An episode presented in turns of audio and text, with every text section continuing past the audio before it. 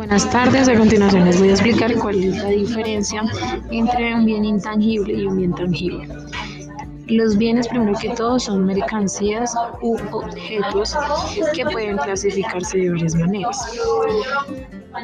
Un bien tangible son todos aquellos bienes que físicamente son apreciables. ¿Qué quiere decir esto? Que se pueden tocar y que ocupan un espacio. Por tanto, la inversión en bienes tangibles es aquella que consiste en comprar bienes físicos como sellos, obras de arte, árboles, libros, documentos, eh, objetos, etc. Con el fin de mantenerlos esperando que incrementen su precio.